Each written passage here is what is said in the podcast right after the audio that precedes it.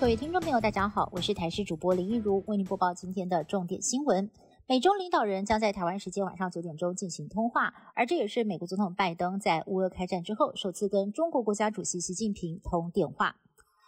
白宫已经表明了乌俄危机将会是一大主轴，而美国国务卿布林肯事前也已经警告，如果中国采取任何的行动来援助俄罗斯入侵乌克兰的话，将会为此付出代价。路透社也引述消息人士报道，拜习会通话前，共军的航空母舰山东号现踪金门外海，在今天早上大约是十点三十分的时候通过了台湾海峡，时机敏感。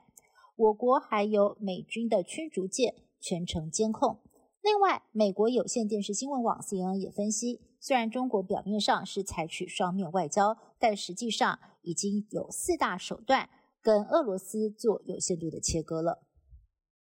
乌俄战争全面爆发，网络资讯战也是打得如火如荼。全球三十万名骇客响应乌克兰的号召，对俄罗斯发动网攻，希望突破普廷的数位科技铁幕。俄罗斯在十七号也坦诚。政府的官方网站跟国营媒体都遭到了前所未有的攻击，灾情相当惨重。乌俄停战协议有谱了吗？英国媒体报道，双方已经草拟了十五项停战条件，当中包括了俄军撤回二月二十四号之前的位置。乌克兰则是承诺不加入北约，并且寻求瑞典跟奥地利模式的永久中立，同时还要放弃克里米亚跟顿巴斯两地的主权。不过，克林姆林宫随即澄清报道有误，批评乌方没有积极谈判。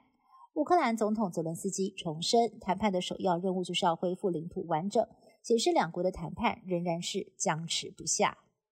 今年十月份，一名来台湾念书的马来西亚籍女大生遭到嫌犯掳杀弃尸，而整个案件经过了一年多的审理，在今天上午，嫌犯一审遭判死刑。法官认定，嫌犯不仅是手段凶残，而且还是预谋犯案。曾经掳人未遂，却没有收手，反而是上网搜寻麻绳圈打法，升级犯罪手法，加上饭后无悔意，一审判死。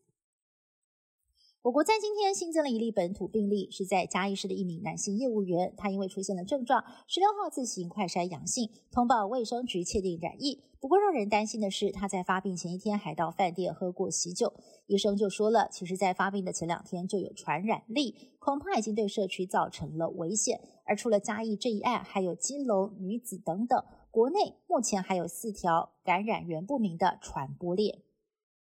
央行跟随着美国联准会的脚步，暌违将近十一年，宣布升息一码，对国内的消费市场造成了冲击。对背了千万房贷的族群来说，平均每个月得多缴上千元，一年算下来要多付将近两万块钱。以总利息来计算，贷款三十年得多缴四十三万的利息。央行表示，升息就是要抑制通货膨胀。学者分析，房贷压力排挤其他需求。物价预期会下降，但是消费降低的情况之下，势必也会牺牲掉部分的经济发展。